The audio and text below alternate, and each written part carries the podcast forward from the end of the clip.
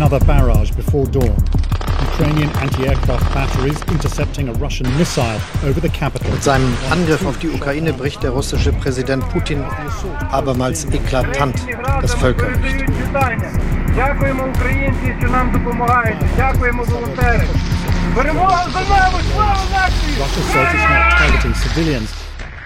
And yeah, I think it's most probably the last interview for today because we have just got the urgent message that the shelling uh, can uh, start. She likes Tech. She likes Tech. Der Tech-Podcast von NDR Info. Hi und herzlich willkommen bei She Likes Tech. Ich bin Svea Eckert, schön euch wieder zu hören. Ich spreche in jeder Folge mit einer ausgewählten Expertin aus der Tech-Welt darüber, wie Technologie uns im Alltag berührt. Und es gibt immer einen Fall, eine Recherche, in die ich euch mitnehme. Und weil es gerade so wahnsinnig aktuell ist, sprechen wir über das Thema Information War, also über den Informationskrieg, den wir gerade im Zusammenhang mit dem russischen Angriff auf die Ukraine erleben.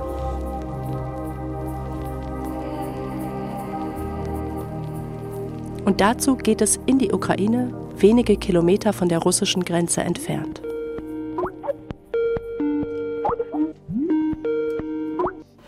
So, um, can you start your recording on the phone?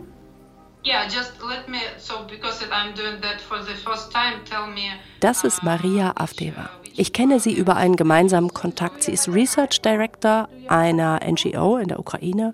Seit vielen Jahren beobachtet sie, wie sich Falschinformationen im Netz verbreiten und welchen Zweck sie erfüllen. Gleichzeitig wohnt sie in Kharkiv, eine Stadt nur 40 Minuten von der russischen Grenze entfernt.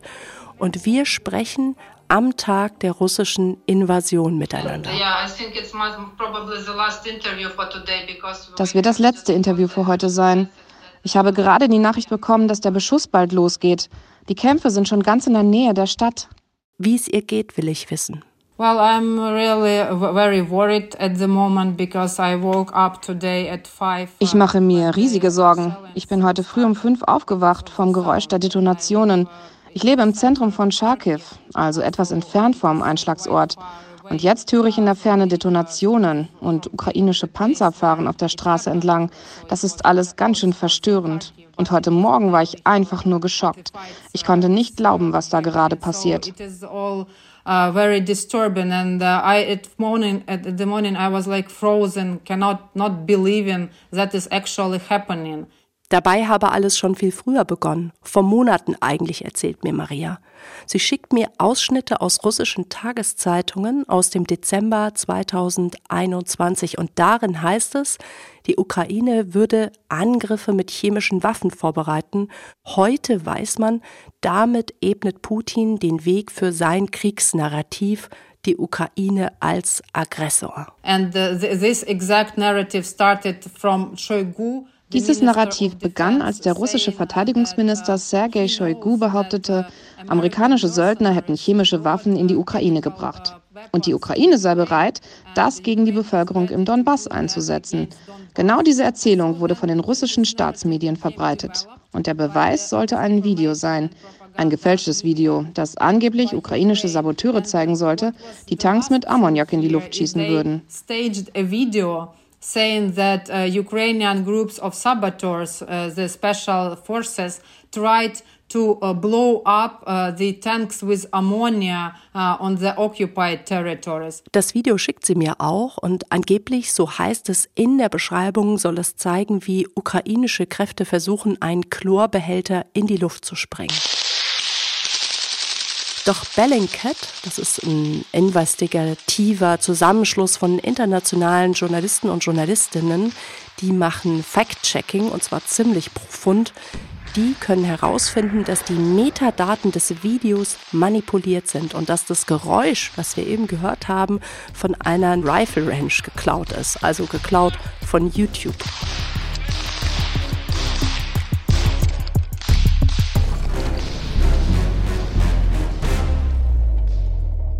Bei mir ist heute Julia Smirnova und wer schon länger She Likes Tech hört, kennt sie vielleicht. Julia war nämlich schon mal bei uns, als es um das Thema Corona und Verschwörungsmythen, um Desinformation ging.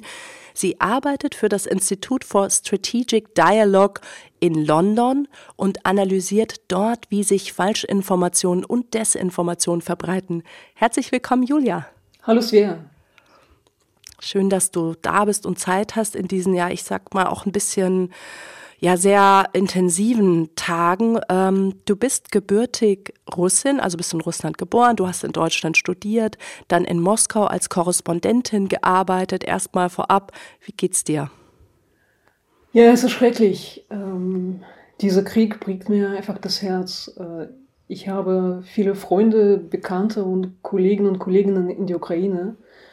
Und viele von denen sitzen, verbringen jetzt jede Nacht in der U-Bahn oder in Kellern, äh, weil ukrainische Großstädte von russischen Raketen angegriffen werden. Ähm, ich fühle mich auch, ähm, ich habe immer noch die russische Staatsbürgerschaft und ich fühle mich wie viele andere Menschen in Russland auch dafür verantwortlich, dass wir diesen Krieg nicht äh, verhindern konnten. Und ich bin auch, ich telefoniere auch mit meinen Freunden in Moskau. Äh, sie gehen auf die Straße, um gegen diesen Krieg zu protestieren. Und ich bin sehr stolz auf sie, aber ich mache mir auch Sorgen, weil ich sehe, wie brutal die Polizei gegen diese Proteste vorgeht. Ähm, und ich verfolge natürlich seit Tagen äh, die Nachrichten und alle Meldungen äh, aus der Ukraine.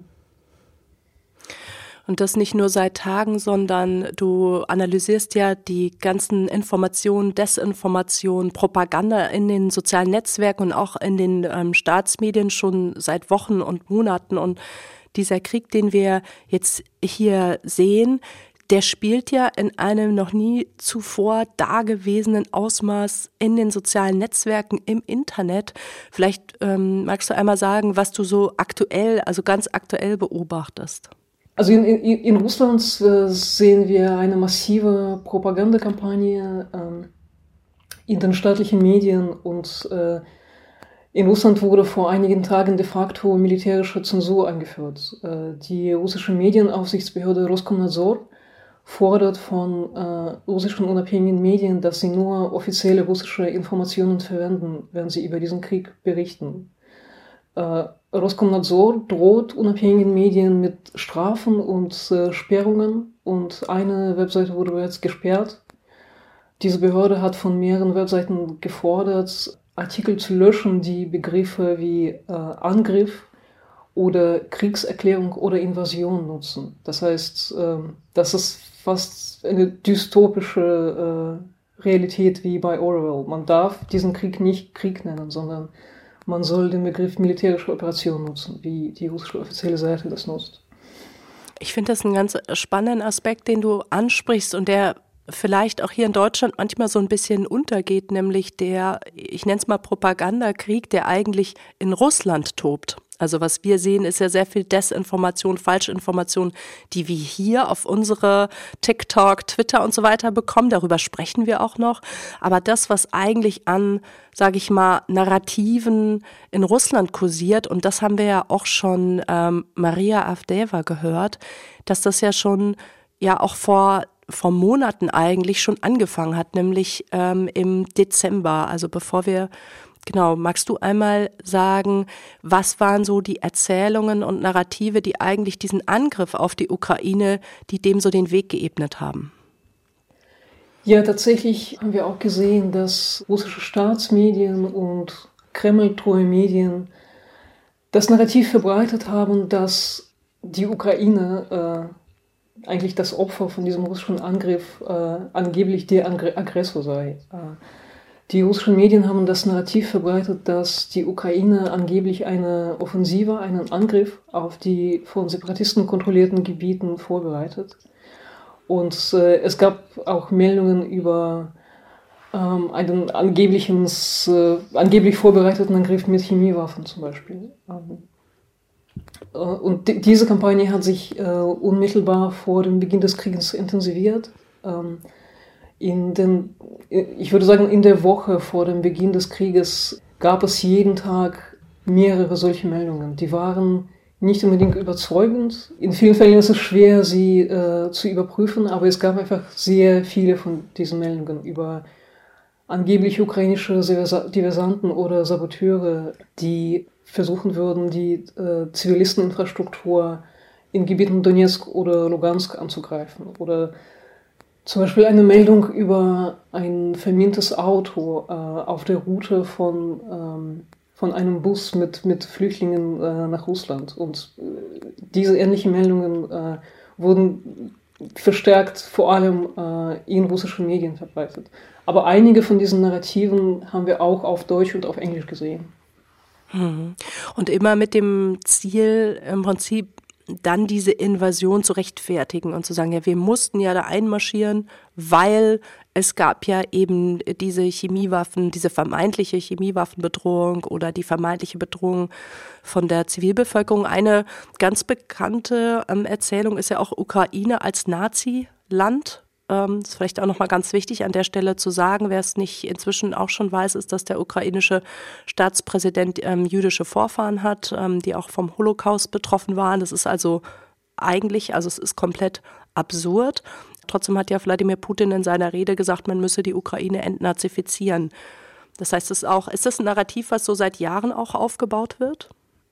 Ja, das ist das Narrativ der russischen Propaganda, ähm, zumindest seit 2014, seit dem Maidan. Äh, die russischen Staatsmedien behaupten, dass der Westen angeblich Nazis in der Ukraine unterstützt und die russischen Staatsmedien behaupten, dass nach dem Maidan Nazis an die Macht gekommen sind. Das stimmt nicht. 2014 gab es in der Ukraine Parlamentswahlen und alle Parteien und Bewegungen, die als rechtsextrem bezeichnet werden können, haben nur eine, einen sehr einen kleinen Anteil von, von Stimmen bekommen. Ähm, die Ukraine ist kein Nazistaat, kein Naziregime. Das heißt, dieses Narrativ von Entnazifizierung äh, von Putin dient nur zu der Rechtfertigung von der russischen äh, Invasion. Knüpft man da an, also knüpft Putin da an, an diese Erzählung, so wie man Deutschland damals befreit hat, so würde man das jetzt weiter tun? Ist das der Hintergrund? Genau, und diese Erzählung kommt sehr gut in Russland an. In den letzten Jahren ähm, wurde der Zweite Weltkrieg ähm, in Russland genutzt, die Erzählungen über den Zweiten Weltkrieg zur Mobilisierung äh, der Bevölkerung bei patriotischen Verbindungen, bei ähm, patriotischen Sendungen.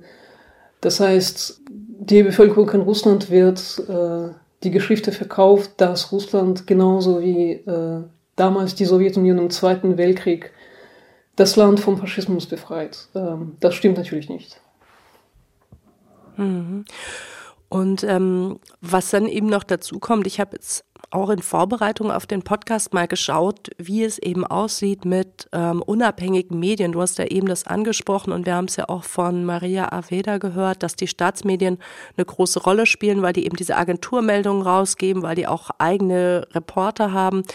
Und die Frage ist halt, ja, inwiefern gibt es überhaupt Zeitungen, unabhängige Medien? Da habe ich gesehen, gelesen, dass gerade auch in den letzten Jahren immer wieder unabhängige Nachrichtenseiten schließen mussten. Jetzt zuletzt im Juni 2021 waren es zwei große, ähm, wichtige unabhängige Nachrichtenseiten, weil der politische ähm, Druck zu groß ist. Inwiefern ist das eine langfristige Entwicklung?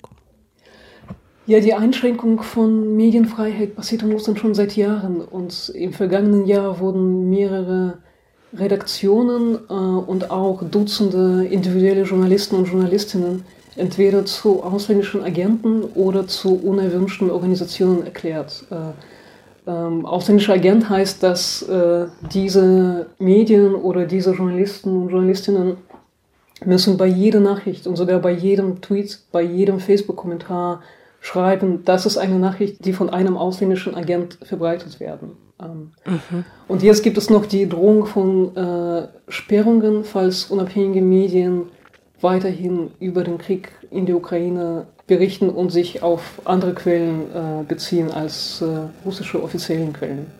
Diese, Nachricht, die, diese Drohung ist, ist real, weil äh, die russischen Behörden in den letzten Jahren äh, ihre Fähigkeiten massiv aufgebaut haben, Internetseiten zu sperren. Das sieht man gerade auch am Beispiel von Facebook. Die äh, russischen Behörden schränken Zugang zu Facebook ein. nachdem Facebook gegen bestimmte Seiten von äh, russischen staatlichen Medien vorgegangen hat. Ähm, Genau, das ist jetzt so die neueste Entwicklung. Ne? Das ja. war letzte Woche, dass Facebook gesagt hat, die dürfen keine Werbung mehr schalten und daraufhin, ich habe gelesen, dass man nur noch über ein VPN, also über ein virtuelles Netzwerk auf Facebook zugreifen kann, eben nicht mehr mit einer russischen IP-Adresse, weil sonst die Seiten einfach super, super langsam sind. Das gleiche gilt für Twitter. Wie können sich denn ähm, Russinnen und Russen dann in diesen Tagen informieren oder wie informieren die sich gerade jetzt vielleicht die Leute, mit denen du auch Kontakt hast? Äh, sie informieren sich weiterhin aus unabhängigen russischen Medien, die weiterhin zugänglich sind. Sie informieren sich aus äh, westlichen Medien, zumindest die Menschen, die äh, Englisch, Deutsch und andere Fremdsprachen sprechen. Ähm, sie informieren sich auch aus ähm, Telegram, einigen Telegram-Kanälen von ähm, unabhängigen Medien.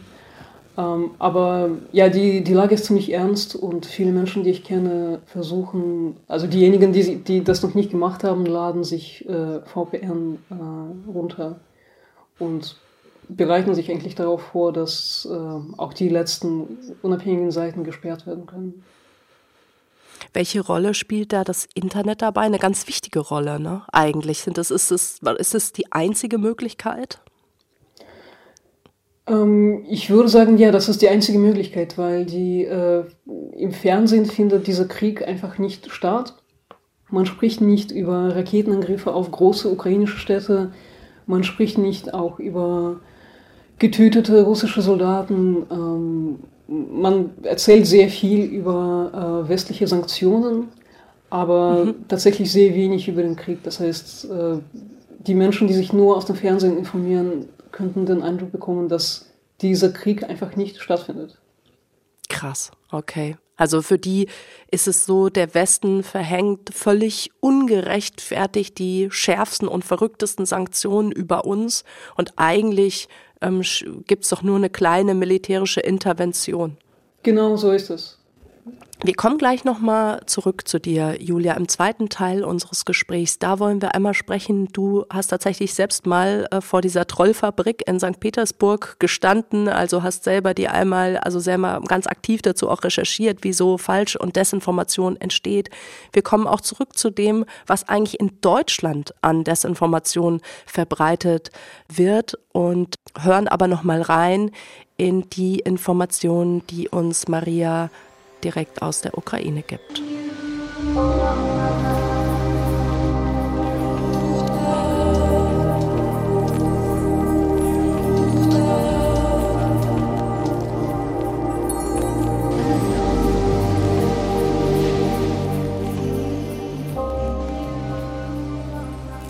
Maria Avdeva hat mir eine Nachricht weitergeleitet von einem pro-ukrainischen Telegram-Kanal. Und ähm, man sieht da auch als Profilfoto ein Gesicht mit einem Helm von einem Soldaten und daneben steht eine lange Nachricht. Хлопцай, ви сим привид. Männer, hallo an euch alle. Mein Name ist Roman. Ich gehöre zur 25. Brigade. Und ich will euch sagen, was wirklich in unserem Land los ist. Ganz im Gegensatz zu dem, was die Medien sagen, niemand kämpft mehr. Jeder lässt die Waffen fallen. Alle rennen weg. Ich gebe euch einen Rat. Rettet euch. Rettet eure Familien. Die Nachricht ist ein Fake. Den Soldaten gibt es nicht. Desinformation. So what they want is to create this atmosphere of panic to threaten Sie wollen eine Atmosphäre der Panik schaffen, die Bevölkerung verunsichern und beeinflussen. Was wir also sehen, ist ein Informationskrieg auf allen Ebenen. So hat Russland 2014 und jetzt schon wieder Mobilfunknummern von Soldaten abgefangen und dann Nachrichten verschickt nach dem Motto, Moskau sei nah und man müsse sich ergeben. Äh, Moscow is near, you have to surrender. Es ist ein Krieg, in dem niemand mehr so richtig weiß, was ist wahr, was ist falsch. Und oft fließen die Informationen so schnell, dass die Zeit kaum reicht, um ihnen nachzugehen. So kursiert zum Beispiel ein Video mit Flugzeugbeschuss in der Nacht und der Überschrift Breaking, Live-Attacke auf die Ukraine. Das Problem, diese Bilder sind nicht live und auch nicht aus der Ukraine, sie sind aus einem Computerspiel. Das Video wird am Ende von mehr als 100.000 Menschen gesehen, so berichtet es die Nachrichtenplattform Bloomberg und das alles eine einzige Falschinformation. Oder ein Foto, geschossen in der Stadt Charkiw, mit einer russischen Flagge an einem Verwaltungsgebäude, darunter Sieg, die Stadt ist unser. Nur das Foto ist von 2014. Zurück zu Maria. Uh, ich werde Charkiw nicht verlassen, denn das ist mein Zuhause. Hier habe ich mein Leben lang gelebt. Ich habe keine Pläne. Ich bleibe hier und kämpfe, wenn ich die Gelegenheit dazu habe. Unser Verteidigungsminister hat gesagt, wenn man an den Kämpfen teilnehmen kann, soll man mit seinem Pass kommen und man bekommt eine Waffe ausgehändigt und gezeigt, wie man sie bedient. Und genau das werde ich machen.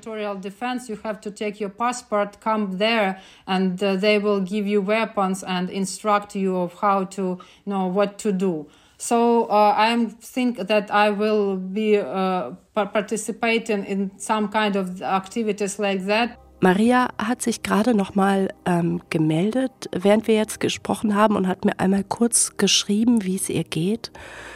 Ähm, sie schreibt hier, sie ist immer noch zu Hause, ähm, sie ist immer wieder im Keller ähm, und schläft dort in ihren Kleidern. Sie versucht viel zu twittern und über die Lage zu berichten. Also ich werde ihr Twitter-Handle auch gerne verlinken in den Show Notes. Und ähm, es gab tatsächlich einen Versuch, auch die Stadt komplett einzunehmen. Es gibt jeden Tag Straßenkämpfe und nein, sie hat sich ähm, bislang keine Waffe besorgt. Ja, Julia, lass uns noch mal zurückkommen auf die Beispiele, die wir eben gehört haben. Zum Beispiel das Foto mit der russischen Flagge, ähm, das eigentlich von 2014 war. Oder die Explosion in Beirut, äh, wo jetzt die Bilder verbreitet wurden als Explosionen oder Angriffe in der Ukraine. Was ich ja spannend an diesen ganzen falschen Fotos und Videos finde, ist ja irgendwie ein Korn Wahrheit ist ja irgendwie dann doch mit dabei. Also ein Angriff hat es ja wirklich gegeben oder eine Flagge wurde ja wirklich aufgehängt. Nur halt nicht 2000, ähm, ja, nur nicht eben heute. Ja, das sind Beispiele von äh, echten Fotos, die aber im falschen Kontext ähm, dargestellt werden. Ähm, und eigentlich sind äh, gerade diese Informationen ziemlich einfach zu überprüfen, aber man braucht äh, Zeit dafür. Und gerade in einer Situation, in der Menschen sehr aufgewühlt sind und sehr viele Nachrichten teilen, haben viele einfach keine Zeit dafür. Das heißt auch so eine, ähm, ja, ich würde sagen, das, äh, banale Fälschung wie äh, die russische Flagge ähm, aus dem Jahr 2014 kann auch tausendfach weiterverbreitet werden ohne Überprüfung, weil viele Menschen tatsächlich Angst davor haben, dass russische Truppen Kharkiv einnehmen und getrieben durch diese Angst können sie äh, diese Nachricht auch weiter verbreiten. Wie groß schätzt du aktuell die Dimension ein von diesem Ausmaß an Desinformation? Ich würde sagen, dass der Großteil von diesen Informationen äh, auf Russisch stattfindet äh, und äh, das russische und das ukrainische Publikum als Ziel hat.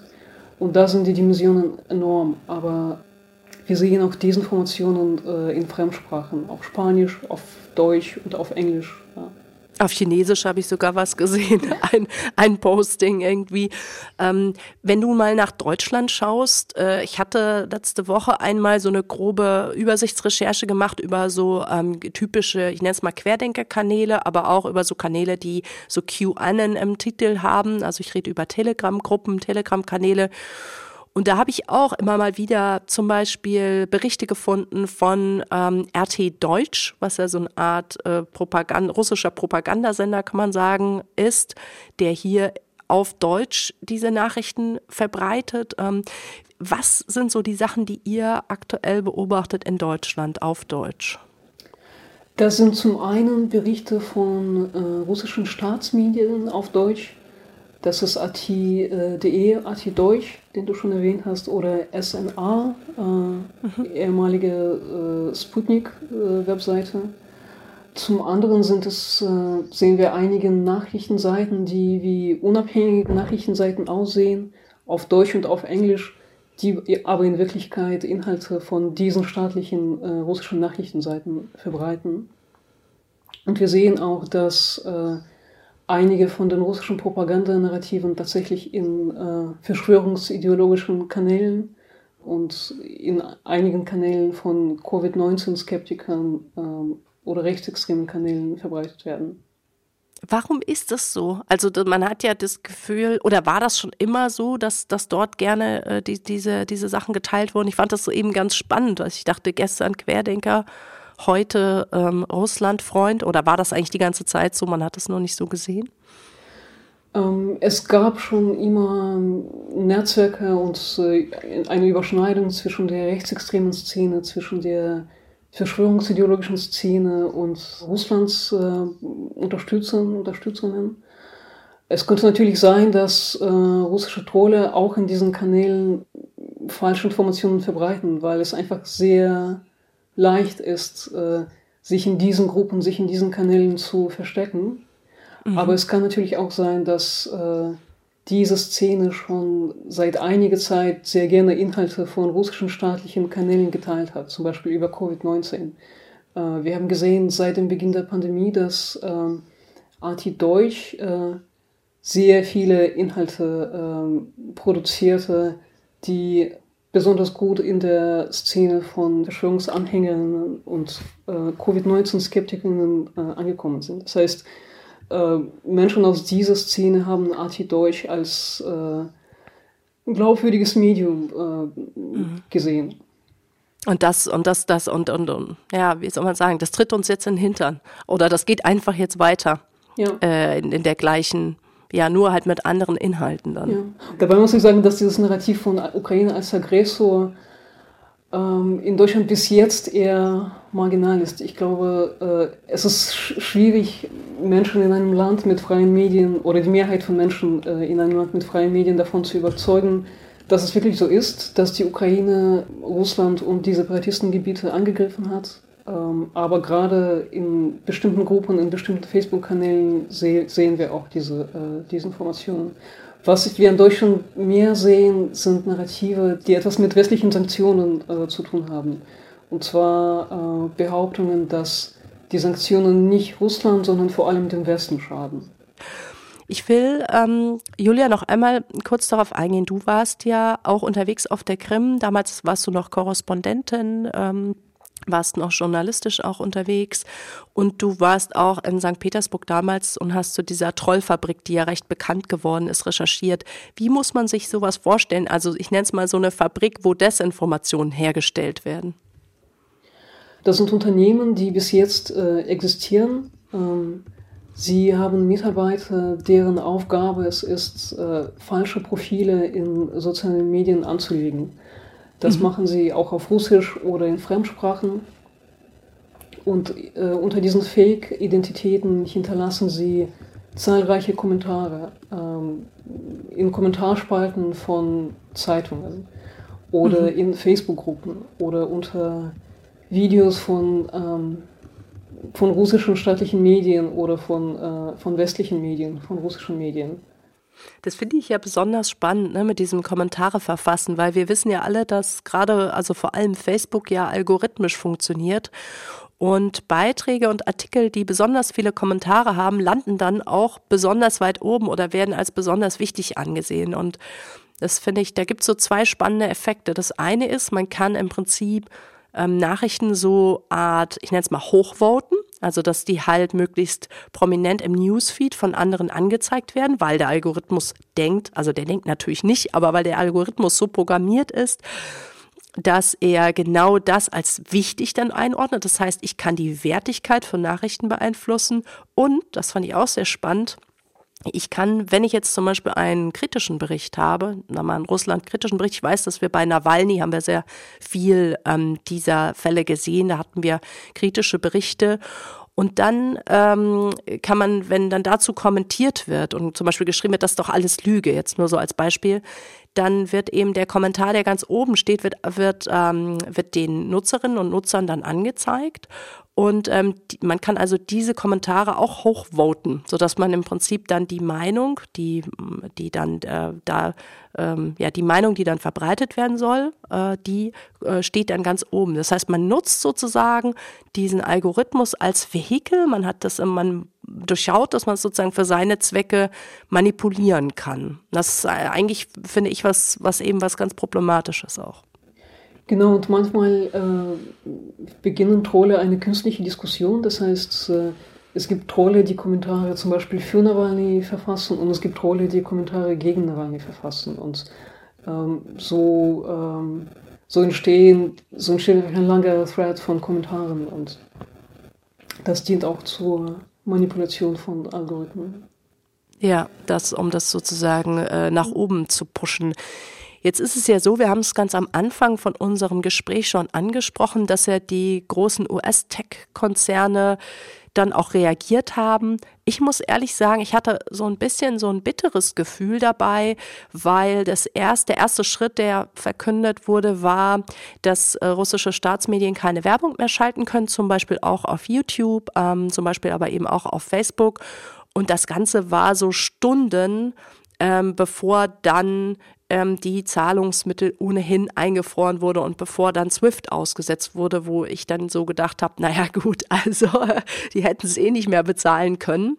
Das ist wie so eine Art Maßnahme gewesen, wo man sich gefragt hat, okay, was, ähm, was soll das jetzt bringen? Deswegen noch einmal auch die Frage an dich, ähm, wenn du jetzt schaust aus deiner Perspektive auf die großen US-Tech-Konzerne, ähm, ja, also ich habe jetzt zum Beispiel heute Morgen gelesen, dass Facebook äh, zum Beispiel gegen zwei große ähm, Desinformationsaktionen ähm, vorgegangen ist. Also angeblich soll ein Netzwerk aus Belarus kommen, das wurde abgeschaltet, ein anderes Netzwerk ähm, aus Russland. Und das ist was, was jetzt zum Beispiel heute Morgen verkündet wurde. Ähm, ja, wir haben da zwei große Desinformationsnetzwerke ausgeschaltet. Also reichen diese Maßnahmen?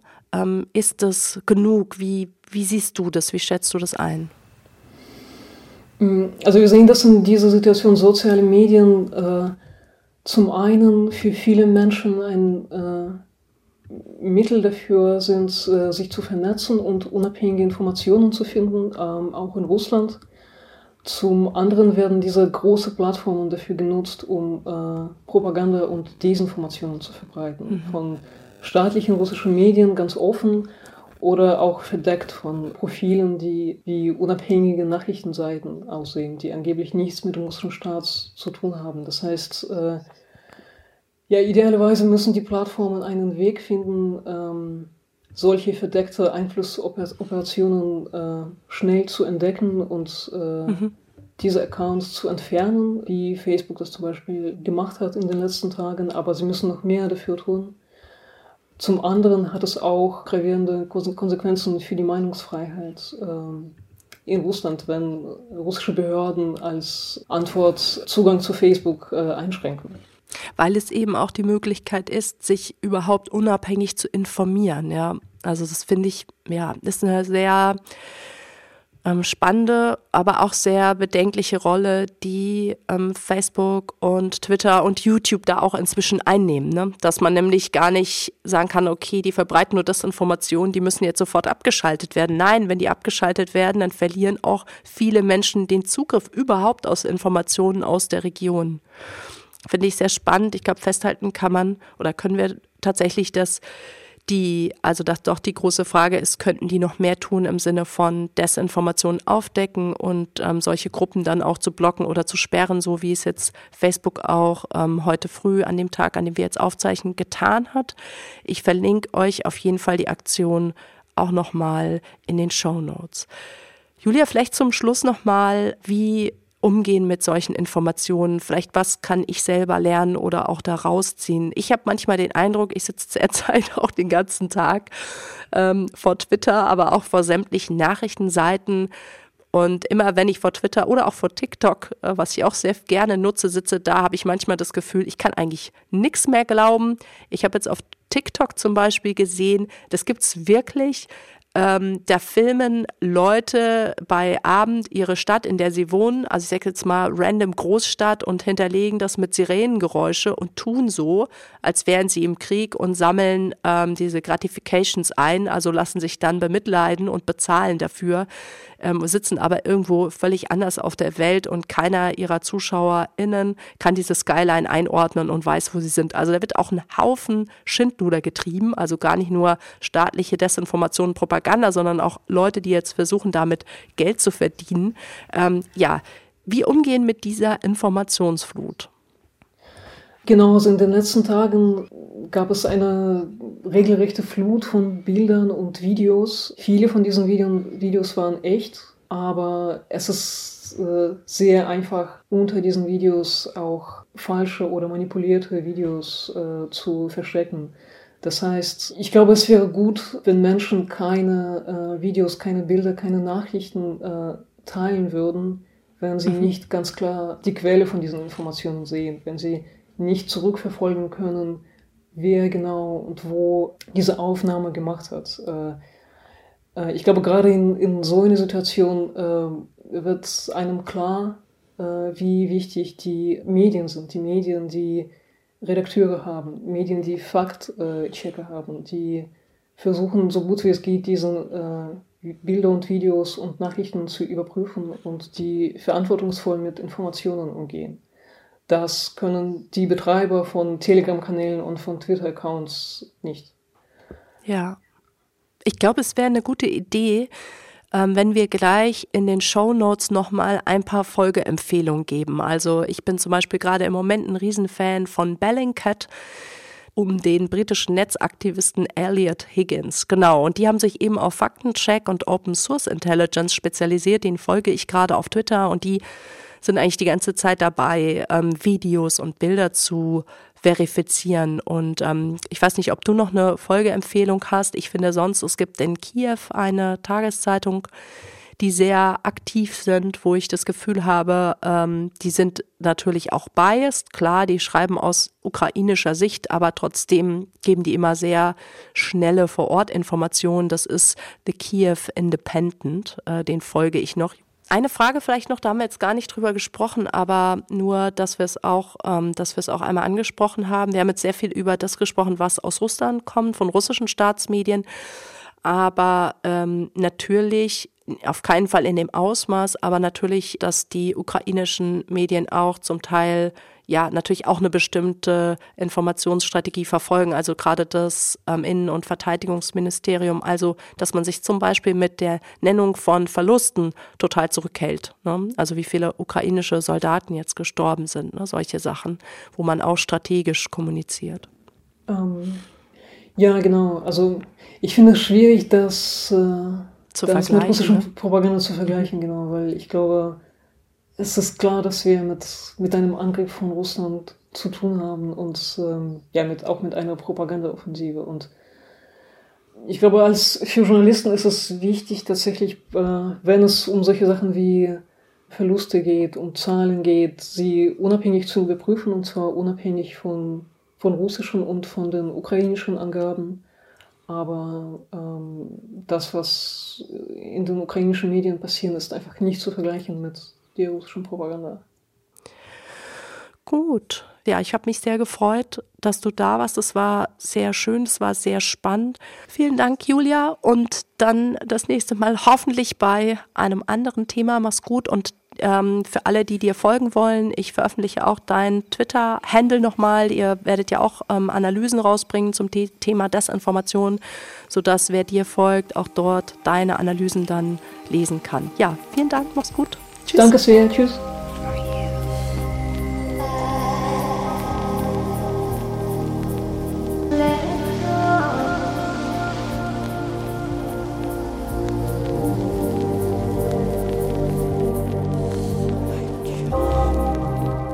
Das war's für diese Woche mit She Likes Tech. Wer diesen Podcast aufmerksam hört, weiß, ich arbeite eigentlich gerade an der nächsten großen Recherche und ich kann euch auch sagen, die wird richtig krass und sehr spannend. Deswegen tut mir den Gefallen, drückt auf den Abo-Knopf, dann verpasst ihr nichts. In der Zwischenzeit kann ich euch im Moment sehr ans Herz legen. Hört doch mal ein bei meinen Kollegen von Streitkräfte und Strategien. Jetzt machen die gerade aktuell jeden Tag einen Podcast zur militärischen Lage ähm, mit, wie ich finde, sehr spannenden, sehr profunden und auch sehr guten Hintergründen. Also schaltet mal rein und wenn ihr Ideen oder Anmerkungen habt, dann schreibt mir an shelikestech.ndr.de. Tschüss, macht's gut. Ein NDR-Info-Podcast von Svea Eckert, produziert von Marco Pauli. Deutsche Stimme von Maria Avdeva, Sonja Keilmann. Redaktion Nils Kinkel.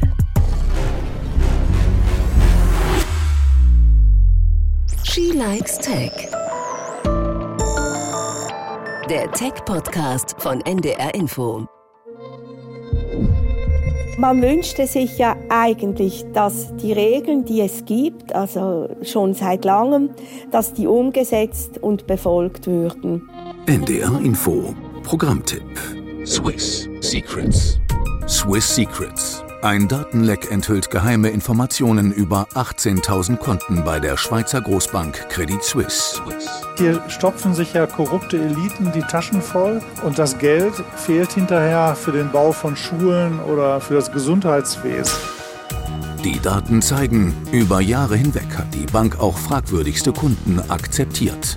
Darunter Geldwäscher, Drogenhändler und andere Kriminelle. Das kam diesen Mitarbeitern sehr seltsam vor. Sie vermuteten, dass dahinter wohl Korruption oder irgendetwas anderes stecke. Mein Name ist Benedikt Strunz. In der neuen Staffel des NDR Info Podcasts Organisiertes Verbrechen nehmen wir Sie mit bei unserer Recherche zu korrupten Politikern und kriminellen Managern.